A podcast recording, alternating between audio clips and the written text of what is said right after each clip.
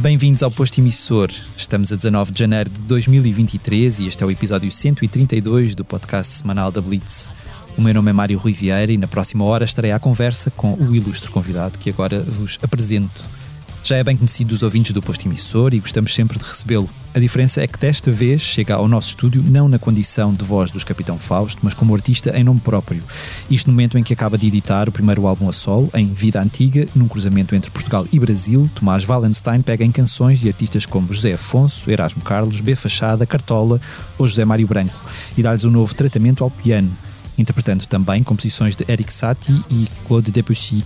Bem-vindo de volta ao posto emissor, Tomás. Muito obrigado por me terem cá, é um gosto. Muito obrigado por teres aceitado novamente este, este nosso convite. O Expresso faz 50 anos. Celebre connosco e torne-se assinante em expresso.pt. Quero andar de novo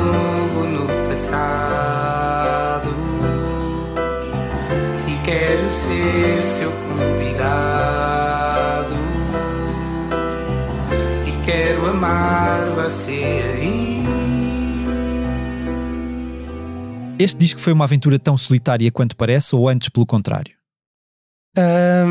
F- foi uma aventura bastante solitária, ahm, mas felizmente tive muita ajuda e, e muita companhia no processo. Ou seja, ah, na parte de, de- de tudo o que foi escolhas artísticas, musicais e de ir à procura do que é que eu estava a fazer. Aliás, do facto de eu chegar à conclusão que queria era fazer um disco, porque isto teve o, teve o percurso contrário do que costuma ter, mas já em lá palco vamos. primeiro, não é? Exatamente.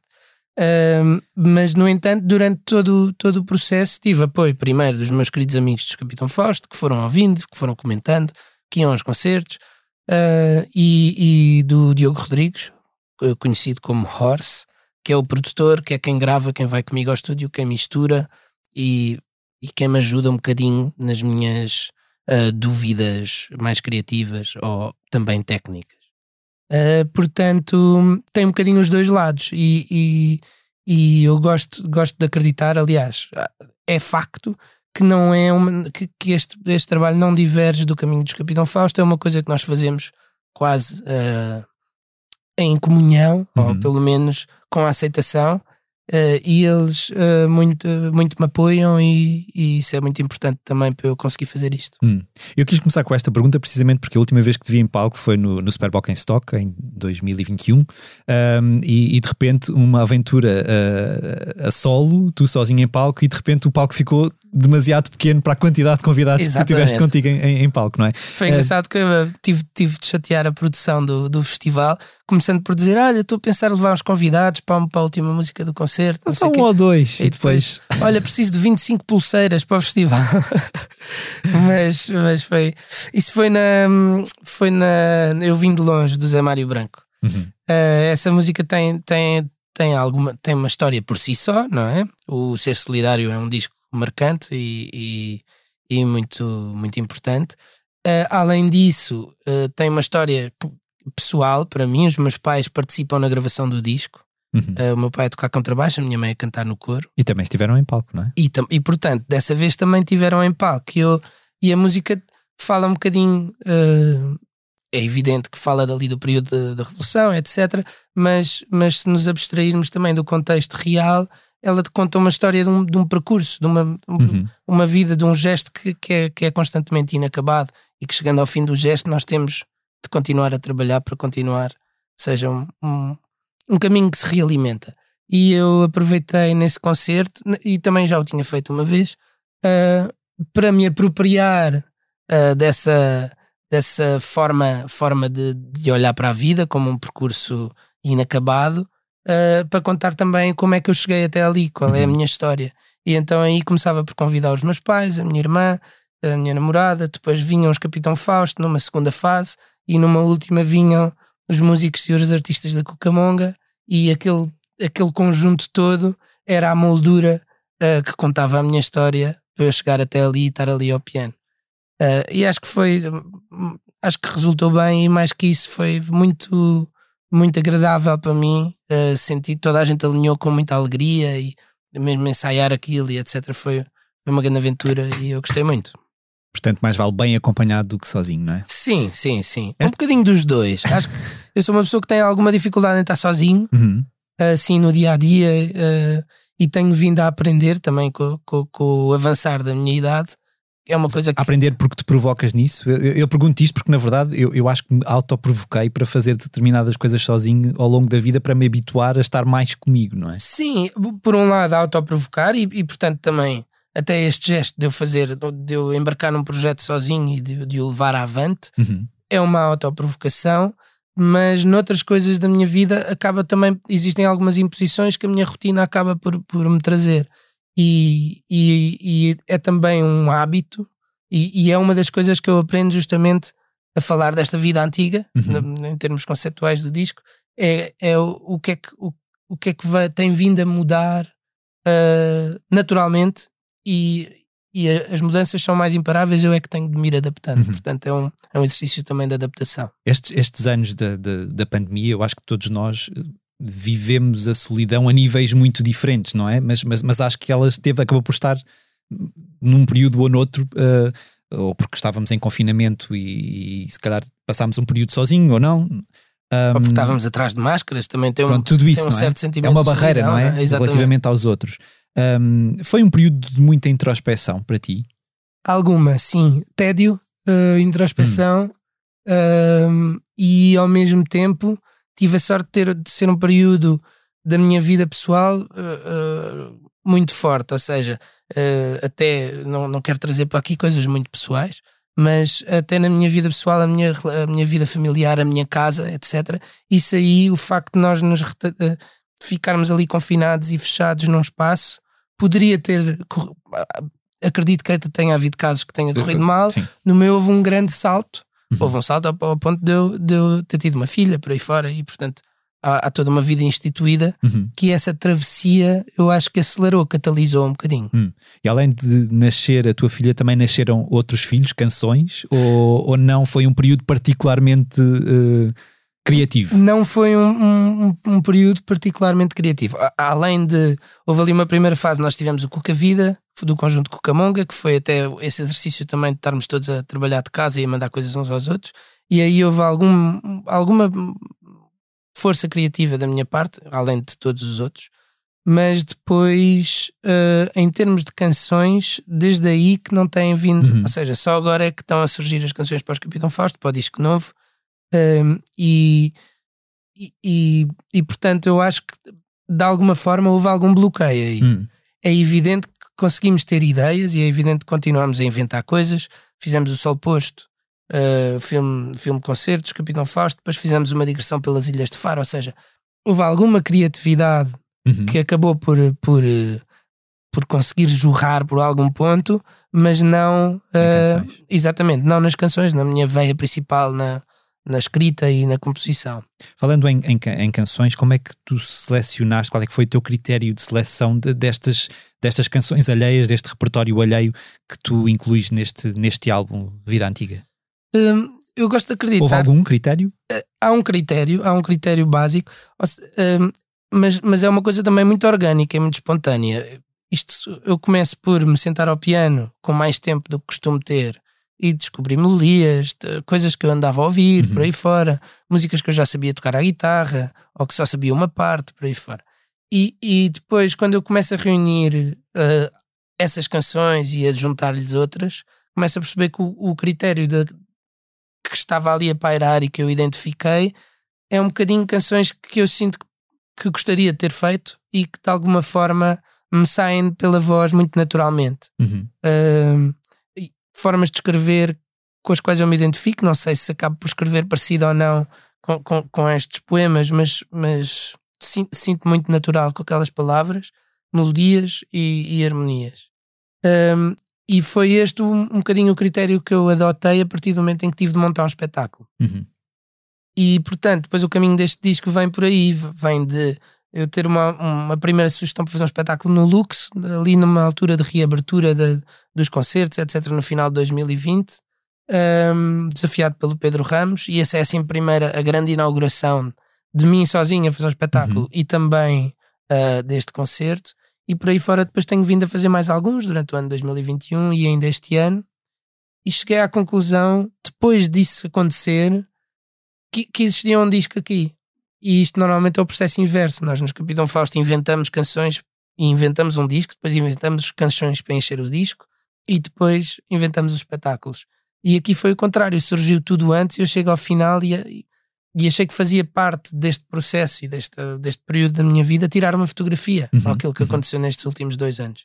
E, e portanto foi isso que aconteceu Sen- e, Sentes que e essa é isso que dá um disco. Sentes que essa inversão foi de alguma forma eh, refrescante? Eu, eu pergunto isto porque muitas vezes faço aqui perguntas aos nossos convidados sobre, sobre aquele, aquele ciclo do álbum, concertos, álbum, concertos, álbum, concertos. Tipo, eh, essa, eh, a dada altura, tu sentes que isso te limita e que estás ali um bocado como um ratinho numa roda a fazer, a- a- ou, ou não sentes isso todo? Eu acho que nós sairmos do nosso contexto é sempre muito, muito refrescante. Uhum. Uh, e uh, há aquelas coisas, uh, isto é uma metáfora, mas há aquelas coisas que se diz para treinar o cérebro para as pessoas não uh, continuarem com as suas valências, que é lavar dedo- os dentes com a mão esquerda, começar por lavar o corpo pelos pés em vez de pela barriga, assim, essas Uhum, coisas. uhum. Mudar pequenas rotinas é sempre interessante e põe, põe o nosso cérebro a, a trabalhar de outra forma.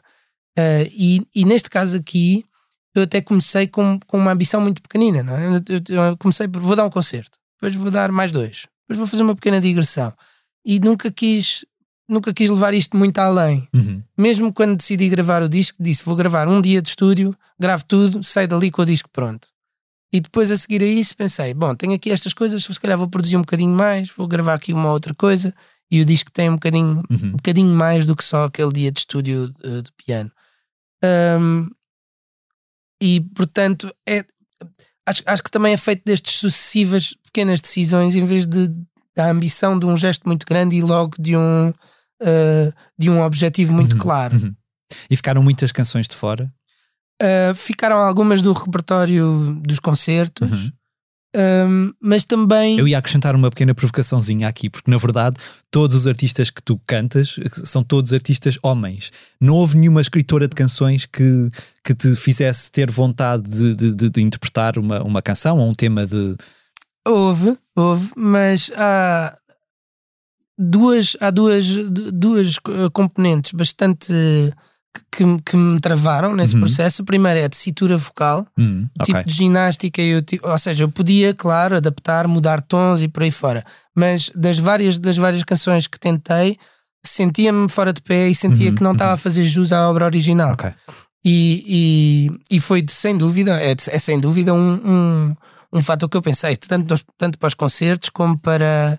Como para... Espera lá, a paridade aqui não está a existir. Exatamente, exa- não, e, e sei, que, sei que, é um- que se fala disso e sei que é um comentário. Ah, se bem que eu, não- eu também não sinto que esteja ao, ao, ao interpretar a obra de alguém, não lhes estou a dar uma oportunidade. Estou, quanto muito eu, a ter uma oportunidade com a obra. Eu acredito que todas estas canções são coisas maiores do que eu sou e eu estou a ter a grande sorte de as poder interpretar. Ahm, portanto, acabou por não, não acontecer. Eu, eu cantava coisas da Amália ao piano eh, e cantava coisas da Edith Piaf, ahm, mas acho que ficava aquém. Uhum, uhum. E acho que empobrecia as obras originais e, portanto, no, no entanto, vou continuar a tentar. E este, eh, esta minha ideia de, de, de, concertos que deu um disco é também inesgotável. e é Uhum, uma das uhum. coisas. Eu depois seleciono. A seleção das músicas é quase. Eu tenho um repertório para aí de 15 ou 20 canções que andava a tocar, incluindo algumas de Capitão Fausto, que eu gosto também de me reinterpretar a mim próprio, Uhum. fazer cover de mim próprio, é interessante. Ahm, e, e esta seleção foi quase as que, me foram, as que me fui lembrando de gravar no estúdio. Eu estava à frente do piano, eles na regia. E agora, qual é que queres gravar? Eu, "Ah, Está Ok. bem, esta. E, e, e, portanto, Ok, ok. e foi, foi claro que instintivamente as que eu comecei a gravar primeiro eram as que eu gostava mais de tocar, que me diziam mais. Eu vim de longe, o cantar alentejano. ahm, e, mas acaba por ser uma coisa quase a limitação daquele dia, a limitação daquele dia de trabalho moldou também o disco. Uhum. Uh, eu tinha aquelas horas e foi naquelas horas, foi Tem aquilo que-. Exatamente, e, e, e acaba ali também. E, e tu tentaste, ou, ou, ou não, uh, delinear uma linha entre aquilo que é o Tomás Wallenstein em nome próprio e o Tomás Wallenstein nos Capitão Fausto, ou isso não te interessa ou não te interessou? Hum, é, eu, eu não, nunca tentei fugir a, a ser o, o Tomás Wallenstein dos Capitão Fausto e mais que isso interessa-me que isto não me afaste daí. Uhum. Um, o disco acaba com, com uma pescadela de olho que é no, no fim do, do Eu Vim de Longe eu acabo por tocar ali um- uma secçãozinha de uma canção dos Capitão Fausto como quem fecha um parênteses e diz bom, agora já brincámos, já acabou o fim de semana vamos voltar aqui à, à minha missão principal Um, e, e- e já, já me têm perguntado várias vezes e, e eu sinto que isto é, isto é uma, uma possibilidade que eu tenho. Eu posso dar concertos sozinho, posso tocar coisa ao piano e, e, e fazer isto que eu estou a fazer, mas não tenho, tenho muito mais motivação, desafia-me muito mais o projeto que tenho com os Capitão Fausto e, as- e aquilo que nós fazemos juntos, porque estamos constantemente a encontrar um lugar que não existe, que é o Uhum. meio de cinco pontos. Uhum. Uh, e aqui isto sou só eu a falar Claro. comigo próprio, portanto uh, pode ser terapêutico, pode ser interessante, mas, mas uh, no fim do dia o que eu quero é ir fazer Hum. uh, uma coisa que eu sinto que é maior do que eu próprio. E há uma coisa boa aí que é teres a benção deles, não é? Exato, Imagina exato. que de repente, espera lá, agora tu és o cantor e queres dar aí o. Podiam achar que tu de alguma maneira estarias a. a- não é? E seria natural. Eu não sei isto- como é que isto acontece nas grandes bandas quando um artista grava uma, uma, uma canção, tipo, se o Bono decidir gravar um álbum a solo e não sei o quê, como é que os YouTube vão reagir? Ou quando o Mick Jagger gravou um álbum a solo, como é, como é que os Rolling Stones reagiram, não é? Não sei se haverá, haverá sempre aquela, aquele medo de espera lá. E se ele de repente perceber que prefere uh, fazer isto Há sozinho, coisas, é? há, coisas, há coisas que eu acho que é muito natural existir essa dúvida, Hum. até porque de repente, se a coisa resulta, eh, eu estou a trabalhar com uma estrutura que pesa 100 gramas Claro. em vez de uma estrutura que pesa Claro, 3 claro. toneladas. E portanto, eh, seria natural. E é natural que tenha havido essa desconfiança, esse desconforto, esse medo de se calhar ele vai preferir focar- pa- passar mais tempo ali, ou, ou- ou- e- e no fundo, hum, eu quero acreditar que fiz as coisas bem, ou seja, eh, fui mostrando e, e- e falando sobre as coisas à medida que elas foram Uhum. acontecendo. O Manel Palha, por exemplo, acompanhou-me nas gravações lá, foi sempre uma pessoa que me foi aconselhando, tanto nas, nas orquestrações, no- nos arranjos que eu faço para o piano, como eh, em escolhas de som, eh, e, e, e claro que existe também do- deles próprios, dos quatro, uma grande predisposição a compreender que isto pode ser uma coisa que, que também é importante para mim. Portanto, acho que eh, em, termos, em termos de simbiose, isto também pode vir a construir alguma coisa para nós. Uhum. E como é que começou o teu namoro com o piano? É um, é um amor antigo? É, é. Eu não estudei piano, mas sempre tive um piano em casa. E, e lembro-me de miúdo, eu, eu estudava violino, fiz o curso, o curso do Conservatório de Violino, num- numa escola equivalente. Ahm, e lembro-me muitas vezes de chegar a casa, eu tinha de estudar violino e e ia para o piano. E da, minha mãe me dizer: larga o piano, tens, é isto, estás, tem estas- este tempo que estás a gastar, de vez em quando. Portanto, era uma coisa, é, é também é um, é um móvel, não é? É uma coisa que está nas salas e etc. Uhum, e que uhum. chama. Eu vejo com a minha filha muito pequenina, quando vê umas teclas do piano ao fundo Claro. da sala, vai lá mexer. Então, Aquilo tem uma espécie de um chamariz. Depois, de- durante a minha pós-adolescência e, e durante os Capitão Fausto, nunca foi, eh, nunca tive, nunca resolvi dedicar-me à guitarra e, e aprender mais e por aí fora e a cantar.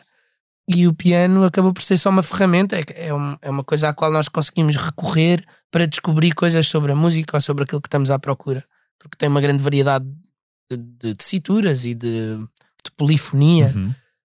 Um, e é neste último disco do- dos Capitão Fausto, ou no anterior, que nós primeiro começámos a integrar mais o piano nas nossas, na- na- nas nossas canções, como eu também me fui aproximando devagarinho, até que existem músicas que eu agora nos Capitão Fausto toco ao piano. E a, a seguir a isso vem. uh, depois sempre, sempre andei com o piano em casa, e, e à medida que isso vai acontecendo, eu vou-me aproximando cada vez mais dele outra vez. E chego, chego ao ponto onde estou. E, e quais é que, nesta, nesta relação voz-piano, quais é que são as tuas grandes referências? Eu pergunto isto porque eu estava a ouvir o cantar alentejano e de repente há ali momentos que me parecia que estava a ouvir Anthony and the Johnsons ou que, ou que ou até a Diamanda Galaz a dada altura, pela forma como, mais intensa como, como aquilo se torna a, a dado momento. Uh, eu sei que isto são referências um bocado tontas porque é uma canção bastante portuguesa, não é? Portanto, Sim, se sim, calhar. sim. Não, mas quais é que são estas tuas, eh, esta relação voz-piano que se calhar é muito intensa em determinados artistas? Há alguém que. Há uma, há uma que é incontornável para mim, que é o Elton John. Hum, E, e que, que consegue reunir virtuosismo, simplicidade, eh, linguagem pop, profundidade uhum. numa, mesma, num- numa mesma canção. Num- Uma de grande referência é o Goodbye Yellow Brick Road, Uhum. é um, um- aquilo é uma obra de arte. Ah, depois, mais recentemente, houve assim alguns que eu, eu tenho vindo a ouvir, o Tobias Jesso Jr., ahm, algumas coisas da Fiona Apple também têm assim uma modernidade interessante, uma Uhum. relação com o piano. O Tobias, eu lembro-me de ter gostado muito de um disco dele, mas ele depois começou a escrever canções para outros artistas. Acho que tem canções da, da Adele e não sei o quê, mas ele próprio não. Nunca mais fez nada. Tem um disco de 2015 ou de 2014 e, e pouco mais. Hum. Ahm, Depois há os discos do, do John Lennon, ah, o Imagine, é assim uma- também outro, outro lado do, da abordagem à, à voz piano, de uma coisa muito mais emocion- emocional Uhum. e muito mais ah, gutural, men- menos polida do que é o Elton John, até porque o Elton John era intérprete só, não é? Uhum, uhum. Ahm, ou seja, as referências vão variando um bocadinho, mas, mas andam muito nesta coisa da, da canção pop, da canção anglo-saxónica eh, clássica que, Uhum. que os últimos 30 anos, 40 nos têm vindo a habituar. E acho que eu, eu também consigo transportar isso para a Portugalidade do Zeca Afonso ou para, o- ou para o tropicalismo do Erasmo Carlos ou por aí Uhum. fora e, e, a- e senti também que poderia acabar por trazer um chegar a um sítio que não era que ainda não tinha que, que ainda não tinha chegado Uhum. esta junção destas três destas três coisas desta maneira que foi feita Falaste aí do Erasmo Carlos e, e, obviamente também há uma canção do, do Cartola e uma do Tim Bernardes. Como é que começou a tua eh, relação com o Brasil, um país onde os Capitão Fausto gravaram o, o- seu último disco, não é? exatamente Invenção do Dia Claro. Ah, como é que esta relação começou? É, é- é- ela começa aí ok. ela começa um, um Não bocadinho é um fascínio de, de criança. Nós estamos numa geração, nós somos da geração um bocadinho diferente, mas quer dizer, a, a questão das novelas a dada altura era muito importante nas nossas vidas. Nós crescemos nos anos 90, a novela era uma coisa muito importante, Sim, é? e eu sempre senti o Brasil muito próximo e o universo brasileiro e a língua e, e a cultura deles muito próxima e acho que grande, grande parte por causa disso, por causa das novelas, depois por causa da música que nos Uhum, chega. uhum. Um, e eu nunca tinha ido ao Brasil até ir pela primeira vez lá gravar. Há uma coisa engraçada, é um fait divers. Eu, eu, em, adolescente fui, fui à bruxa. Minha mãe Ok. levou-me à bruxa porque achava que eu andava desatinado. E era uma pessoa, não era assim uma bruxa clássica, mas era uma, uma pessoa amiga, muito amiga da minha mãe que, que tinha, eh, tinha sente-se que tem algum tipo, tipo de clarividência. E ela, com 16 anos, ah, disse-me ah, no fim já estava, ela fez-me um cartão com coisas para eu ir pensando, ah, objetos, cores, coisas assim. E no fim disse-me: has de, has de procurar qual é que é a tua relação com o Brasil. Ok. E isso ficou aqui, ficou-me na cabeça. Ah, e ela, ela deu a entender que poderia ser alguma coisa importante para mim. Ah, e pronto, eu, não, não que eu tenha pensado muito nisso, mas, mas lembrei-me disso depois de termos ido lá. E de repente, nós aqui a fazer o último, a invenção do dia claro, ah, já estávamos com a vontade de ir ao Brasil. Já, e portanto foi aí que nos começámos a, também a, a aproximar do samba e, da, e, e do, do, do choro e, de- e, da maneira, ne- nesse, nesse tipo de maneira de escrever e compor. Ah, depois fomos lá, depois já lá voltámos para, para ir tocar ao Rock in Rio em, em colaboração com o Terno. Eles vieram cá fazer o mesmo. Ahm, e eu- depois desse processo todo, também às tantas lembrei-me desta, desta velha história da minha, da minha adolescência.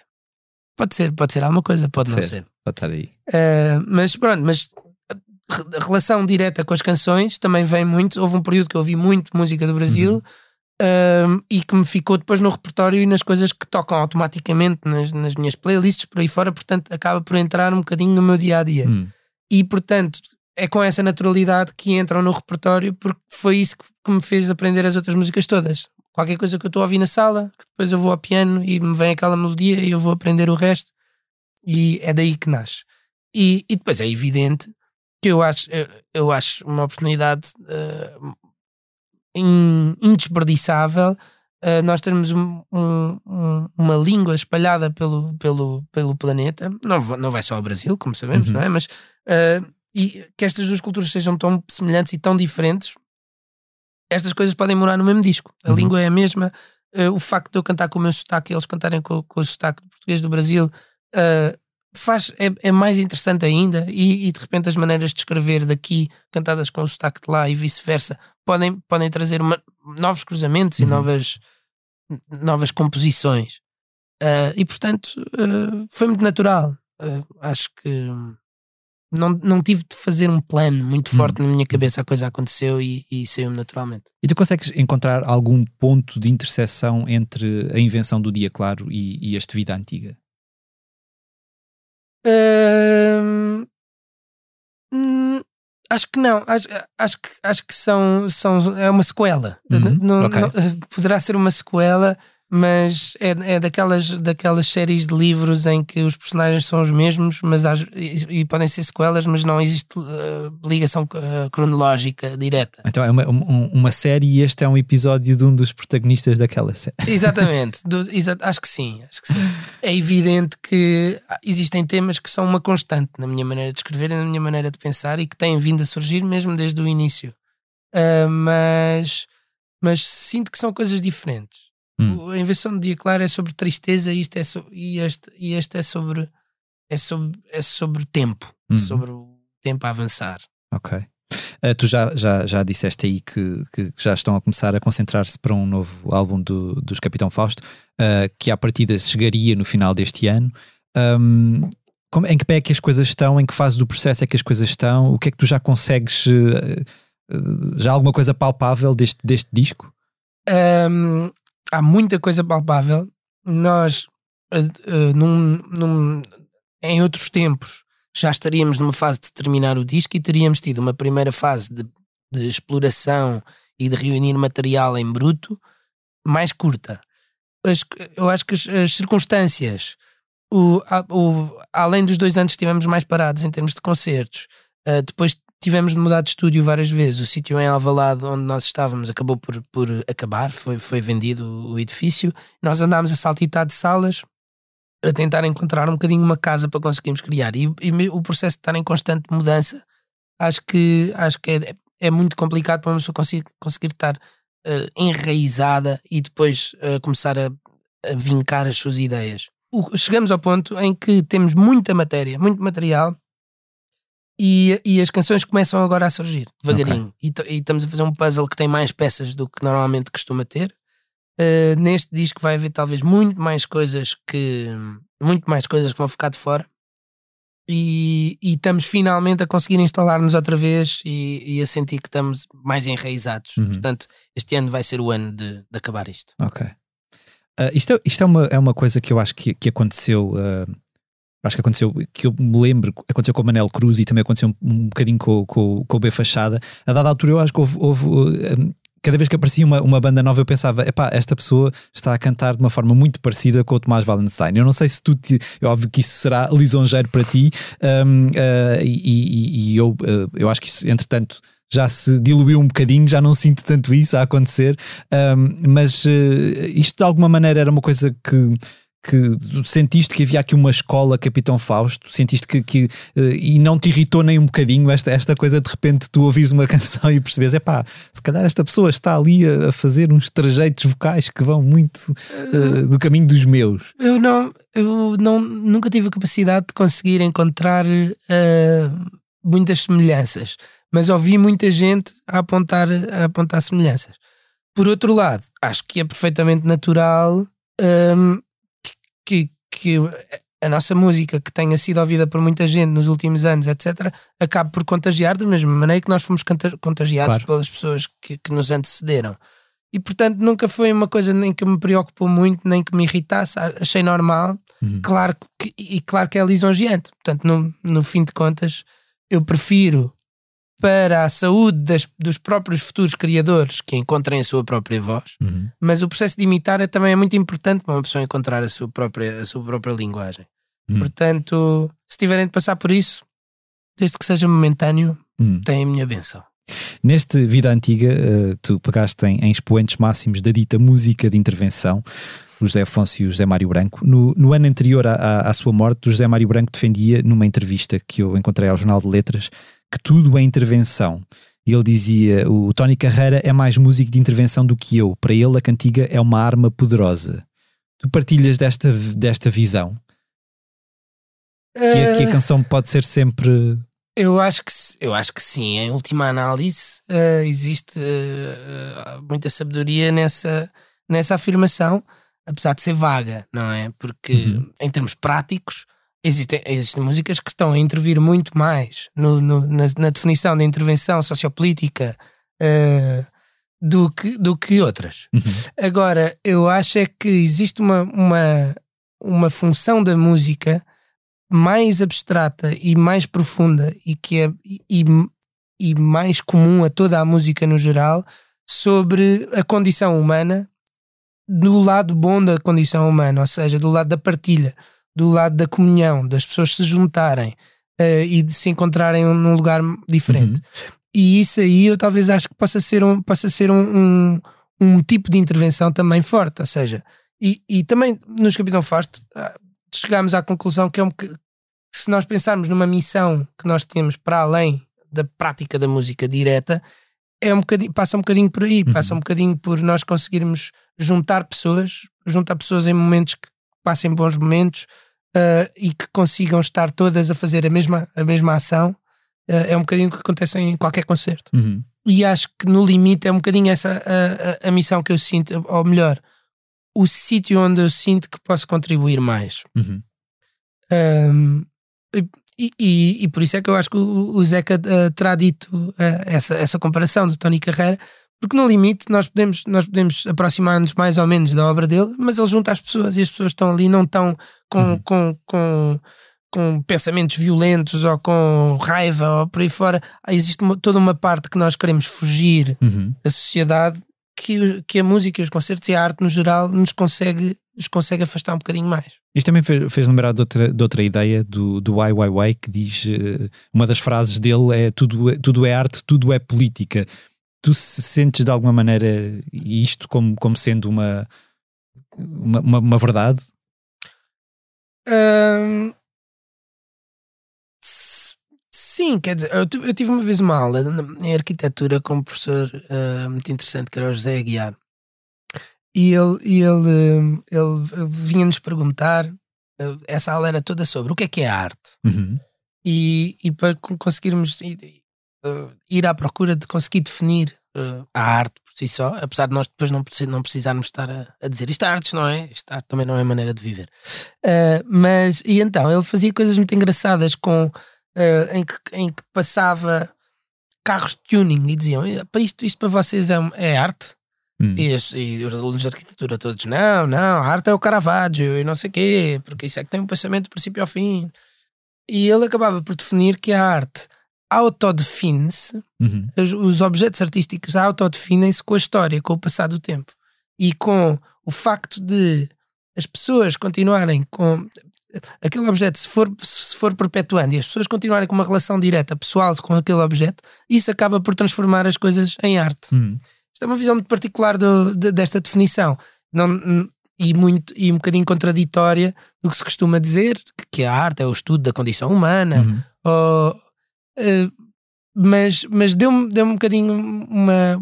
aproxima-se um bocadinho também dessa, afirma, dessa afirmação, que é tudo pode ser arte, tudo, tudo todo o produto do ser humano pode refletir pensamento, pode refletir a sua própria maneira de, de, de, viver, seja ele o objeto mais belo e mais apurado, como a coisa talvez mais espontânea e mais aberrante até. Uhum. Nós, nós acho, acho que estamos todos de acordo nisto. Nós estamos a viver momentos um pouco conturbados, quer a nível social, a nível económico, a nível político, a nível humanitário. O que é que, o que, é que no meio deste, deste neste período tão complicado da humanidade, te tira o sono um, e te tira do sério? Bom, em primeiro lugar, a minha filha tira-me o sono, não é? Mas acho que não, aí não sou o único e sinto-me muito acompanhado por todos os jovens pais. Uh, uh, mas eu sinto um bocadinho que e isto aqui talvez, talvez me vão criticar por eu dizer isto, mas sinto que quanto mais penso em, em- nas, nas coisas que são realmente preocupantes e nos os assuntos que, que- que se tem falado cada vez mais, quanto mais penso neles, mais me aflijo e menos consigo fazer alguma coisa em relação a isso. Ahm, Isso não, terá- não estará também relacionado com o facto de seres pai? Porque a dada altura, quando aquilo que eu ouço de amigos meus que são pais pela primeira vez é, é começar a pensar no futuro de uma forma um pouco diferente, não é? sim, Porque a dada altura não és só responsável por ti, pelo teu futuro, mas também pelo futuro de outra mas de trouxe-me alguma esperança e eliminou-me algum dos medos. Uh, estas coisas de nós, de nós nos assustarmos muito com. Não, não, não quero descredibilizar. É evidente que o nosso, o nosso futuro não é risonho. Não, estamos estamos com um planeta que está a entrar em colapso. Uh, temos com um sistema económico que, que tem de ser reformado de, de alguma forma, na minha opinião. E, e uma reforma global é uma coisa muito difícil de fazer. Portanto, uh, estamos perante. uh, um, com um conjunto de circunstâncias bastante particular e bastante delicado. Uh, o facto de eu ser pai trouxe-me algum pragmatismo a olhar para estas questões. Ok. Trouxe-me alguma forma de. Eu, neste momento, claro que vou ficar preocupado com tudo o que está a acontecer, mas em primeira instância vou ter de acudir a uma pessoa que está mais dependente de mim do que todas as outras e pensar como é que esta pessoa se vai conseguir virar ao fim, no fim da minha intervenção Uhum. e eu não vou conseguir, eu vou conseguir participar um bocadinho, mas não vou conseguir moldar o Claro. mundo onde esta minha filha vive. Eu vou conseguir talvez prepará-la ao máximo possível para o que aí vier. Uhum. E isso, isso dá, alguma, dá algum sossego. Eu- eu- e acho que não, não, não, não me responsabiliza, evidentemente, de, de, daquilo que eu poderia estar a fazer para ajudar. Uh, mas dar-lhe as melhores ferramentas que Sim, tenhas, não até, é? Mas- até formar uma pessoa que possa vir a ser um agente também da mudança para melhor quando chegar a vez dela. Um, e, e isso dá muita alegria de, de, de poder, de poder testemunhar um crescimento. E, e nós sabemos que estamos a moldar uma peça de plasticina Uhum. uh, de forma a que ela possa pensar por si própria, Uhum. possa chegar às suas conclusões. Estavas aí- a falar dessa, dessa questão da, da, da reformulação do sistema económico. Lembrei-me de uma notícia que vi ontem: uma série de multimilionários no mundo inteiro que assinaram uma carta em que pediam aos E para ser mais taxados. para, para os taxarem mais. Acho que estava lá o Mark Ruffalo, que foi o único nome que eu fiquei fi- e fixei, o ator Mark Ruffalo norte-americano. Ah, isto hum, quer dizer. É, é um bocadinho gritante esta, esta, esta, este fosso gigantesco entre as pessoas que têm muito, muito, muito, muito dinheiro e as pessoas que não têm quase dinheiro para comer, não é? tu sentes que, que, que vai no sentido desta autorresponsabilização de todos? Ah, essa, essa mudança só pode surgir Eu acho, havendo- eu, eu, eu não não estou muito. Eu ouvi levemente na rádio ontem Uhum. por dois ou três momentos.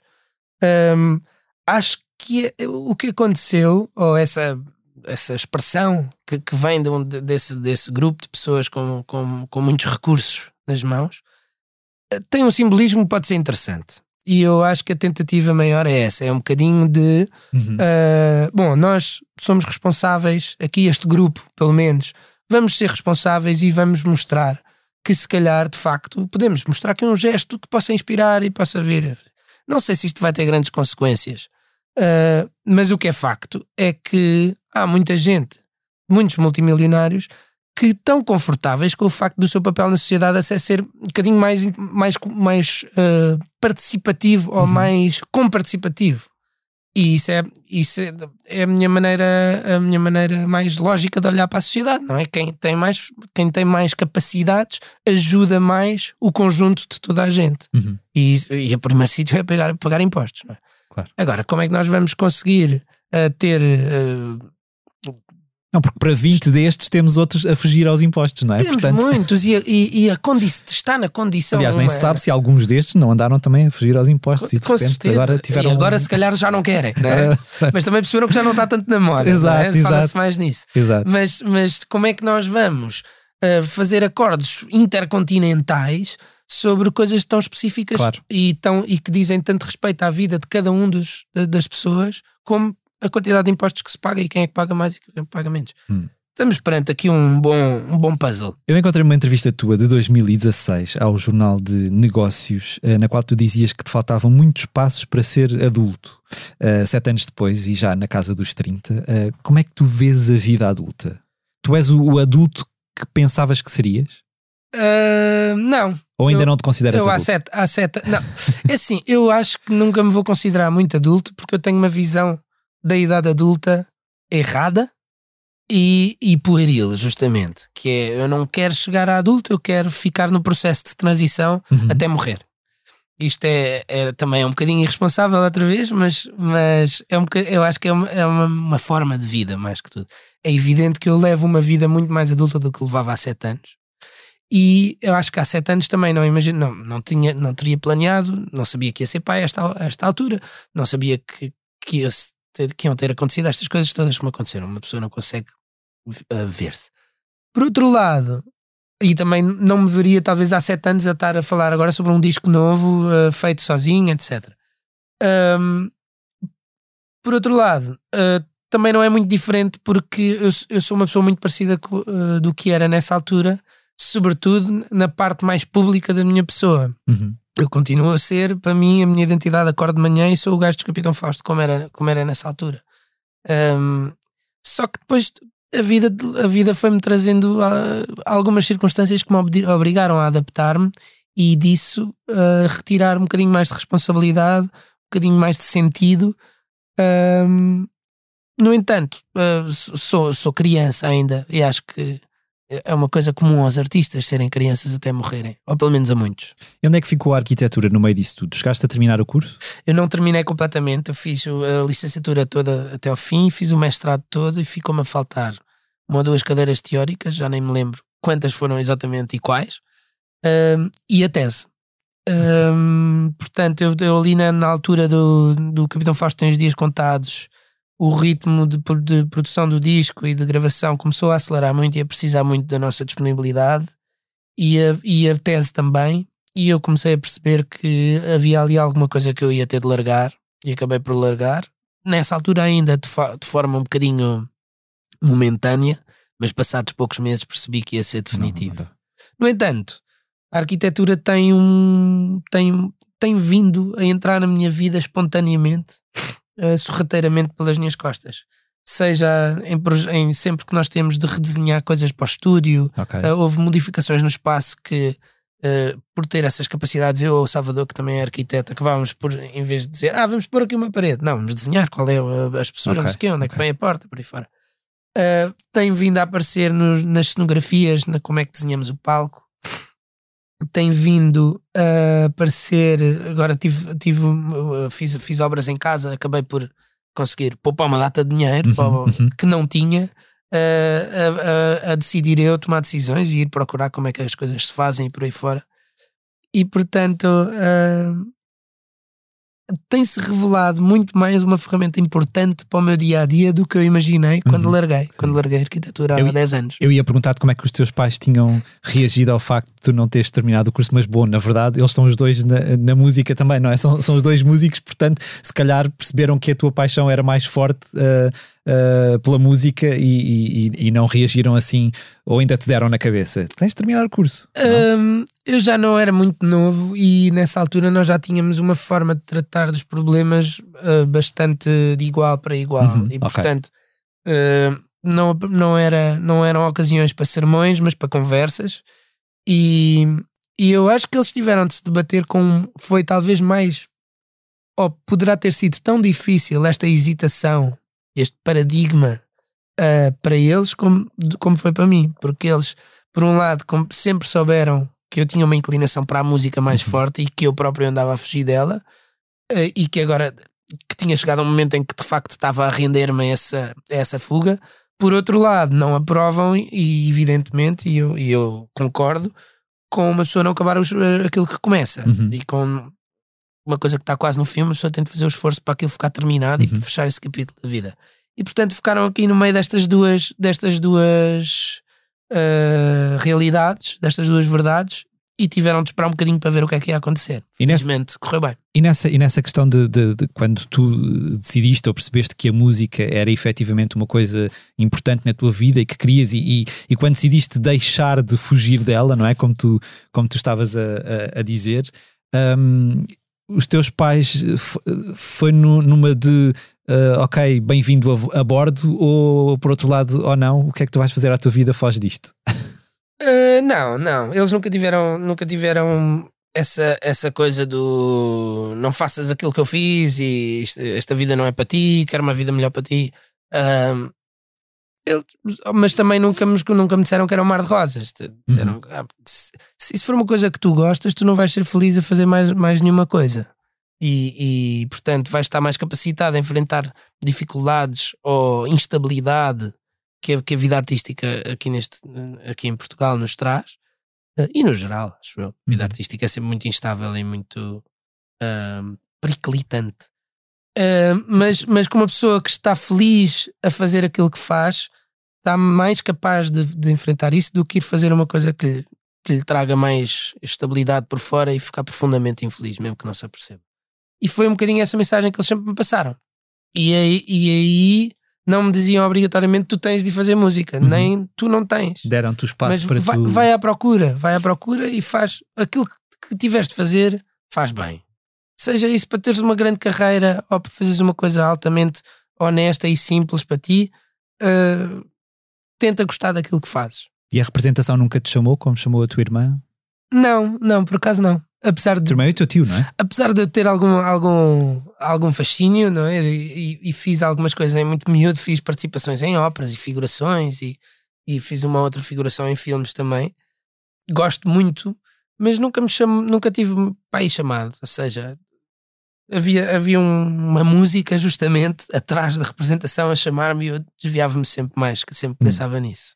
Há uns, há uns anos aconteceu um- uma situação engraçada numa reunião familiar. Eh, Foi depois de uma entrevista que, que eu fiz aos Capitão Fausto, suponho, ou a, ti, ou a ti mesmo só. Um, e eu lembro de ter comentado que tinha entrevistado o, Tomás Wallenstein e, e uma pessoa da família, alargada, eh, com quase 80 anos, disse: Ah, é o vocalista dos Capitão Fausto, não é? E eu fiquei bastante surpreendido com aquilo, porque não pensei que no meio daquela reunião familiar onde havia pessoas muito mais novas, alguém com quase 80 anos me dissesse: Fosse a pessoa "Ah, que te- fosse a que pessoa que dissesse, reconhecia. ah, e, e fiquei, fiquei eh, contente por, por, por ver aquilo. Tu consegues traçar um, um- um retrato do- do- dos, das pessoas que vos ouvem? Quando, quando tu estás num concerto e olhas para a frente, eh, vês uma, uma grande amplitude etária, por exemplo? Vai, depende muito do, do, do sítio onde Ok, estamos ok. a tocar, sítio mais, mais, mais da- da- do tipo de sala do que até geográfico, E tem uma predominância de pessoas um bocadinho mais novas que nós, ou mais ou menos com a mesma idade. Uhum. Nós hoje em dia, com estas ferramentas do Spotify e etc., conseguimos Pois, facilmente ia. também ter acesso a essas estatísticas e tem sido engraçado que a predominância é sempre no- na faixa etária onde nós nos inserimos Ok, e tem vindo a acompanhar também o nosso crescimento ok. Mas dá oito anos para cá, talvez, e, e ao fazermos salas mais diferentes, auditórios e teatros, salas maiores, salas menores, temos vindo que temos visto que há- existe uma grande amplitude. Existem já pais com filhos, que os filhos é que são fãs, ou os pais são fãs e mostraram os filhos, e depois é aquilo é uma coisa de família. Existem pessoas que vão com tios e. ah, e eu, isso é, isso é talvez das coisas que me tem interessado mais, dos fenómenos que nos têm, ou das consequências da nossa profissão que me tem interessado mais, é, é nós também não sermos uma coisa de, de gosto, de género direto, de eu sou deste grupo e, isso- Uhum. e ser deste grupo significa gostar dos Capitão Fausto. Uhum. Uh, eu gosto que nós façamos, façamos hum, as coisas para toda a gente e se, e se começamos a ver cada vez mais pessoas de várias faixas etárias, de vários sítios, várias culturas, várias uh, a gostar, para nós é um, é um win. Porque no fundo, isso é o resumo de que nós, essas pessoas todas se sentem bem juntar-se no mesmo espaço. O que, o que até é interessante e, e acaba por, por, por ser uma prova da democratização do acesso à música, porque e, nós, quer dizer, no ano passado eu acho que já falaste disto da última vez que vieste cá, nós tivemos aqui o Pedro Ribeiro da, da Rádio Comercial a dizer que adoraria passar os Capitão Fausto na Rádio Comercial e tentou e que não conseguiu. E na verdade vocês não passam, a vossa música não passa se calhar nas rádios mais que chegam a mais gente, não é? Ah, e na verdade vão conseguindo furar também um público cada vez maior ao ponto de uma pessoa de 80 anos saber quem tu és e, e- e- conhecer a tua banda, não é? Ah, esta, esta, esta noção de que, que as coisas estão mais de- de- democráticas no sentido do acesso à música é uma coisa que tu que, que- que te- interessa mais do que passar ah, numa rádio mainstream? Ou, ou esse é um, um objetivo que tu gostarias eh, Hum, ver cumprido? é uma coisa que não está no meu, no, no meu raio de ação, Porque se calhar, Não- na verdade, é um processo, porque se calhar, se calhar os chutes e pontapés, quando começaram, não passariam numa rádio tão. Não passavam, é? com Hum, certeza, não. E, e- e acho que às tantas eh, é um, ou seja, não está, no, não está no nosso controle decidir onde é que nós queremos Claro. passar ou não. E para nós eh, o que interessa é aquela canção. E ela pode ser transportada em qualquer veículo. Mesmo que às vezes eh, o facto de depois nós passarmos em coisas muito mainstream ou muito grandes até possa antagonizar algum público que já não gosta Uhum. das coisas, das coisas que, que muita gente gosta. Mas isso é outra questão. Hum, o, o, o- o esta democratização da música é uma coisa que vem da, da, da altura da pirataria, primeiro, Uhum, uhum. não é? O E, Napster. é, o, o próprio Napster, uh, hoje em dia eu vi um, um chart no outro dia que uma das plataformas que paga melhor aos artistas da plataforma de streaming é o Napster. O Napster, que começou por ser o grande terror Uhum. das discográficas e dos, e dos autores E, por dos aí fora. Metallica, que eu lembro que foram os mais acérrimos opositores ao Exatamente, Napster. que fizeram é? uma- um processo judicial enorme nos Estados Unidos. Ah, agora, eles, final- o Napster continua aí e fizeram uma plataforma que é das que paga mais justamente Uhum. aos criadores de conteúdos. Ah, pronto, isto é uma coisa irónica que, que- Uhum. mas é- esta coisa da, da democratização da música acho que é muito importante, acho que tem vindo a criar, e isto já, já pós-pirataria, já na altura dos, dos- das, destas plataformas digitais, muito mais, há muito mais criação musical, muito, e os podcasts também é outro, outro Uhum. exemplo, ou seja, há muito mais gente a produzir conteúdo e há muito mais coisas a uma pessoa pode aceder, e isto, a, a variedade é, é riqueza neste aspecto. Uh, no entanto, é evidente que a forma como as coisas estão a ser remuneradas ainda está a ser afinada. Sim. E, e a nível europeu já saiu uma diretiva que nós estamos por aplicar aqui há algum tempo. Uh, é- depois existem vários tipos de opiniões como é que a coisa se aplica, mas no geral a coisa está a caminhar e, está, e vai, daqui a 10 ou 20 anos, vai estar com certeza um processo mais justo. Hum. A não ser que apareça uma tecnologia que volte Claro. a revolucionar isto tudo outra vez. Claro. Uh, mas, mas isto também trouxe alguma independência da rádio. Uh, portanto, nós também, ou seja, nós, nós sentimos que são, são, são várias hipóteses, são várias coisas válidas. Uma pessoa pode chegar ao seu público pela rádio, pode chegar através do Spotify, pelas redes sociais, pelo TikTok, pelos concertos, que eu acho que é o mais eficaz. Uhum, é uhum. pelos concertos que se, que, que se ganha público. Uh, desde que a música chegue lá, acho que Se se ganha é válido. público ou que se constrói público fiel?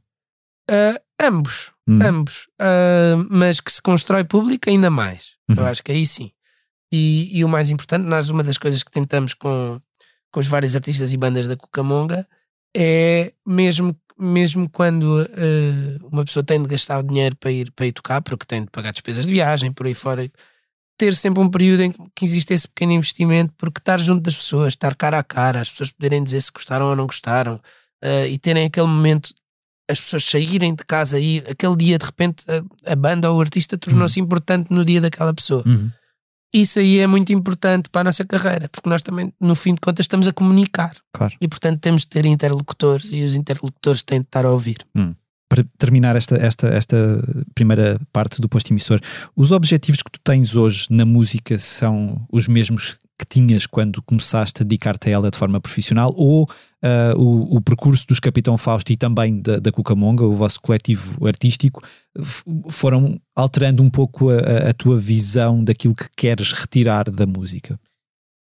Hum, eu acho que não. Eu acho que a maneira de olhar para a coisa é a mesma.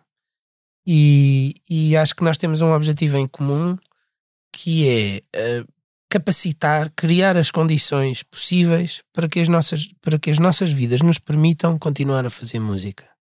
E é evidente que os parâmetros vão, vão, vão, vão sendo adaptados, mas, mas a filosofia é sempre a mesma. É evidente que nós eh, temos de trabalhar mais horas, temos de trabalhar mais eficientemente agora e temos de fazer se calhar mais concertos porque temos bocas para alimentar, Claro. etc., casas para pagar e coisas que ao início não tínhamos. Mas isso eu acho que não, não muda nem a maneira como nós fazemos música, nem, nem a própria filosofia em si. Porque nós o que queremos é conseguir que existam hora, X horas do nosso dia em que nós consigamos dedicar a fazer música e fazer cada vez mais. Até o momento em que a coisa se, se se vier a esgotar, pronto, esgotou-se. Mas, portanto, acho que o objetivo e a, e a filosofia permanece.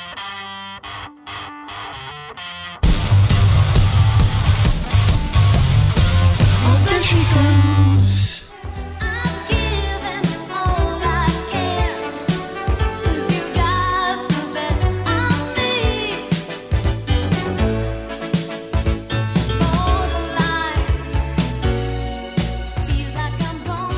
Madonna é o nome que mais se falou nos últimos dias. A artista norte-americana decidiu voltar à estrada para uma digressão mundial de celebração de 40 anos de carreira e, claro, Lisboa não ficou de fora.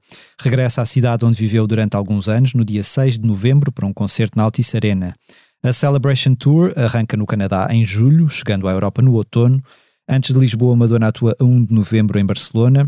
Depois de Lisboa, segue para Paris, onde estão marcados concertos a 12 e 13 de novembro.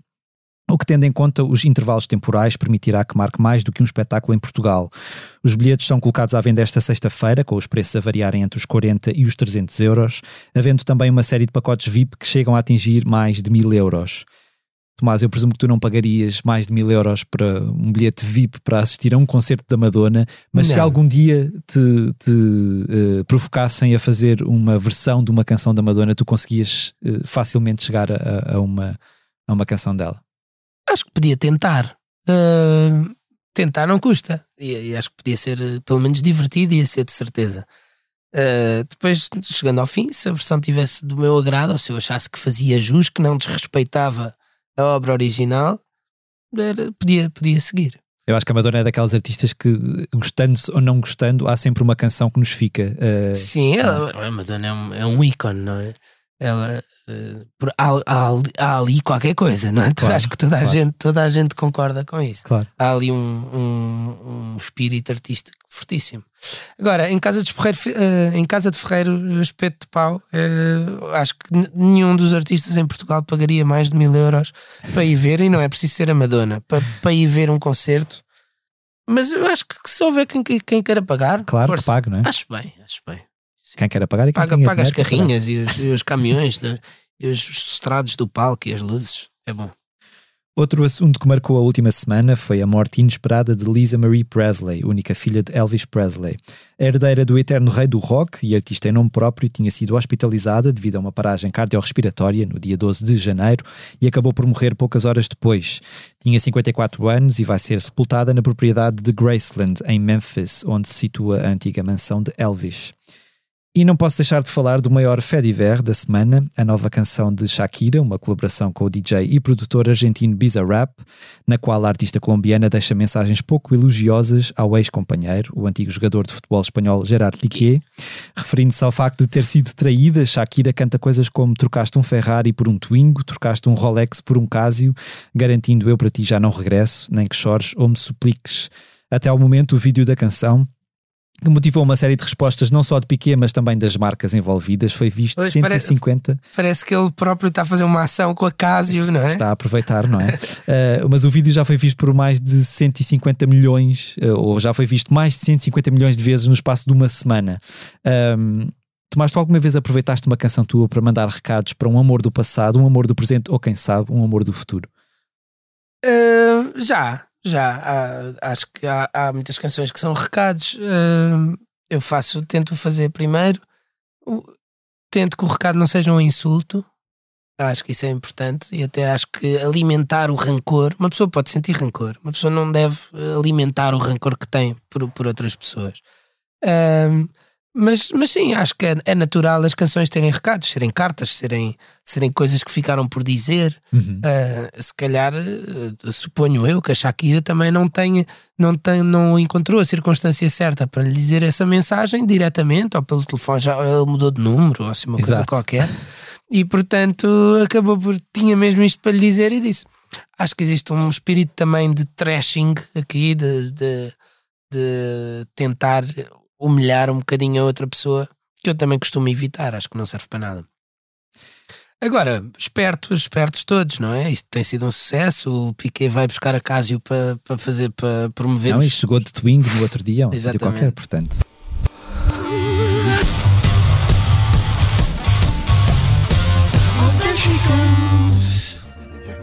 Sangue na guerra, a gente agora é Big pinhas, cada lance é Big. Todos dormidos en el Dream Team. Sangue na guerra, a gente agora é Big Fish. Que se diz, que se diz.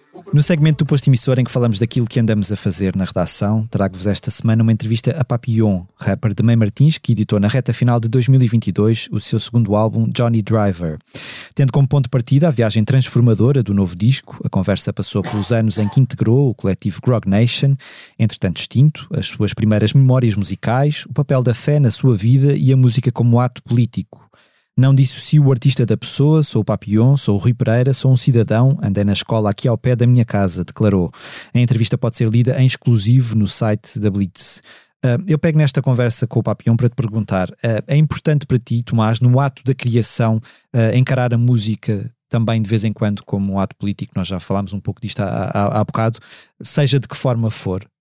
Eu acho que que a criação é sempre, ou pelo menos eu vejo a criação artística como uma fotografia do artista no momento em que a está a fazer.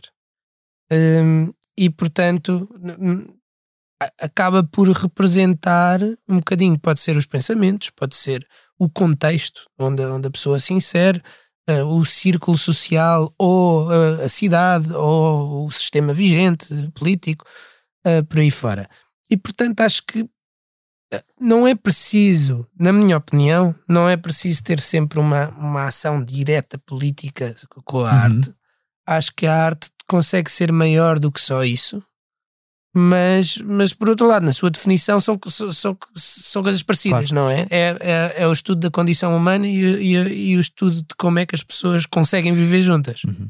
São coisas que, que, que andam de mão dada. A política é uma arte, não é? O que se, o que se É, costuma sim, dizer sim. também. E, e- se virmos bem, Uma é arte de um- representação, uma de- muitas é, vezes. Uma, de- uma, uma delas, a arte, não é? Ti- eh, olha de fora como é que é a condição humânica, humana, a política manipula ou tenta ah, criar soluções, ou pelo menos o objetivo é esse, criar soluções para que as pessoas consigam viver juntas. Portanto, ah, acho que estão as duas no mesmo círculo. Hum. E, e- e, inevitavelmente um gesto artístico acaba por ter mais ou menos política, até, até eh, no- na própria ausência de política também tem um gesto Claro. político, uma intenção.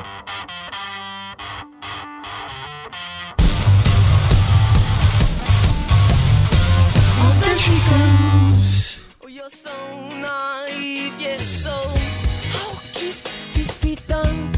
smiling sweetheart? Oh, and your sweet and pretty Deixo-vos agora com algumas sugestões de concertos a que poderão assistir nos próximos dias. Não sem antes dizer que o nosso convidado desta semana, Tomás Wallenstein, apresentará o novo álbum Vida Antiga na Culturgest em Lisboa, a 24 de fevereiro, no Cineteatro Alba, em Albergaria Velha, a 25 de fevereiro, e no Teatro Narciso Ferreira, em Famalicão, a 4 de março. Na noite desta quinta-feira, 19 de janeiro, os Mão Morta juntam-se ao saxofonista Pedro Sousa para levar ao palco da Culturgest, em Lisboa, o projeto Tricô, repetindo a dose no Generation em Braga na sexta e no sábado. Também esta quinta, Miguel Araújo sobe ao palco do Casino de Espinho, atuando no sábado 21 de janeiro no Hotel Casino de Chaves. Sexta, 20 de janeiro, Márcia leva o álbum Picos e Vales ao Convento São Francisco, em Coimbra. Os Três Tristes Tigres dão um concerto no Cineteatro Loletano, em Lolé, no sábado, mesmo dia em que os Gift tocam no Teatro Aveirense, em Aveiro, em que Fernando Tordo canta no Centro de Artes de Águeda e Rui Veloso se apresenta no Casino de- da Figueira da Foz. Os britânicos Cooks regressam a solo nacional para um concerto no Campo Pequeno, em Lisboa, a 24 de janeiro. A 26 e 27 de janeiro, o rapper brasileiro Marcel D2 junta-se à Bamba Social para atuar no Art Club, no Porto, e no Casino Estoril. E nos dias 27 e 28 de janeiro, Michael Bublé dá dois concertos na Altice Arena, em Lisboa.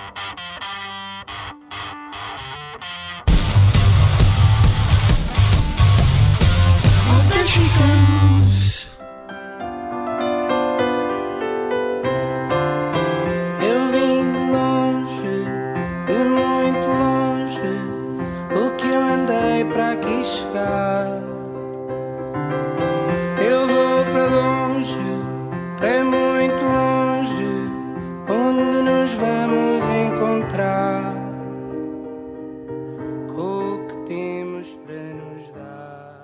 Encerramos assim mais um posto emissor. Agradeço ao Tomás Wallenstein de novo por ter aceitado Muito obrigado por me terem aqui. o nosso convite. Sabem que eu gosto sempre de ser convidado para festas, portanto, Pronto. sempre que quiserem, estarei cá. Continuaremos a convidar-te.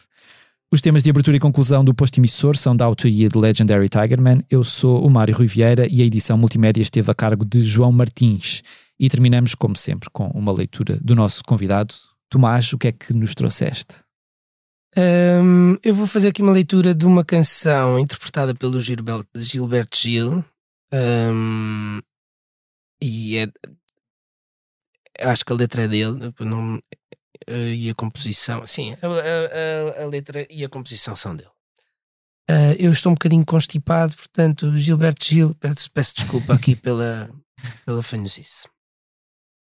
Não tenho medo da morte, mas sim medo de morrer. Qual seria a diferença? Você há de perguntar. É que a morte já é depois que eu deixar de respirar. Morrer ainda é aqui, na vida, no sol, no ar. Ainda pode haver dor ou vontade de mijar. A morte já é depois, já não haverá ninguém, como eu aqui agora, pensando sobre o além já não haverá o além, o além já será então. E eu não terei pé nem cabeça, nem fígado, nem pulmão. Como poderei ter medo se não terei coração? Não tenho medo da morte, mas medo de morrer, sim. A morte é depois de mim, mas quem vai morrer sou eu. Derradeiro ato meu e eu terei de estar presente, assim como um presidente dando posse ao sucessor. Terei de morrer vivendo e sabendo que já me vou. Aí nesse instante, então, sentirei, quem sabe, um choque, um piripaque, um baque, um calafrio ou um toque. Coisas naturais da vida, como comer, caminhar, morrer de morte matada ou morrer de morte morrida. Quem sabe eu sinta saudade, como em qualquer despedida.